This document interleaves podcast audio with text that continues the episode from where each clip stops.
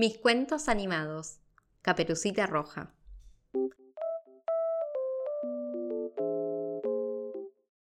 Había una vez una linda niña que llevaba siempre una capita de color rojo, por lo que todo el mundo la llamaba Caperucita Roja. Un día su mamá le dijo, Tu abuelita está enferma, ve a llevarle esta canastita con pan, miel y manteca, pero no te entretengas, y cuidado con el lobo.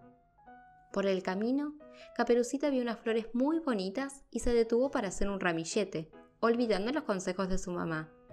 Al llegar al bosque, se encontró con el lobo, que le preguntó dónde iba tan deprisa. Voy a casa de mi abuelita a llevarle una canastita con pan, miel y manteca. El lobo, que tenía hambre y quería comerse a la niña, tomó un atajo y llegó antes que ella a la casa de la anciana.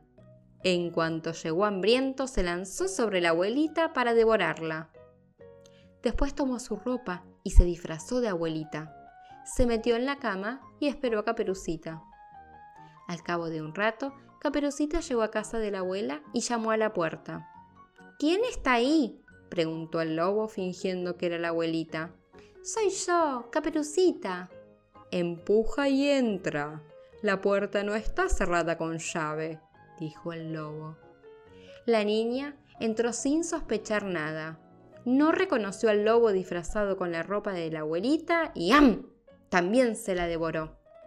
Pobre Caperucita, el lobo, bien satisfecho, se sentó en el salón y se puso a dormir la siesta.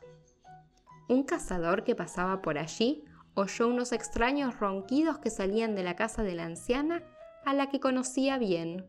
Intrigado, se asoma a la puerta que estaba abierta y vio al lobo dormido. Al darse cuenta de lo ocurrido, fue a buscar una tijera y le abrió la panza al animal. Caperucita y su abuela salieron sanas y salvas. Y colorín colorado, este cuento se ha acabado.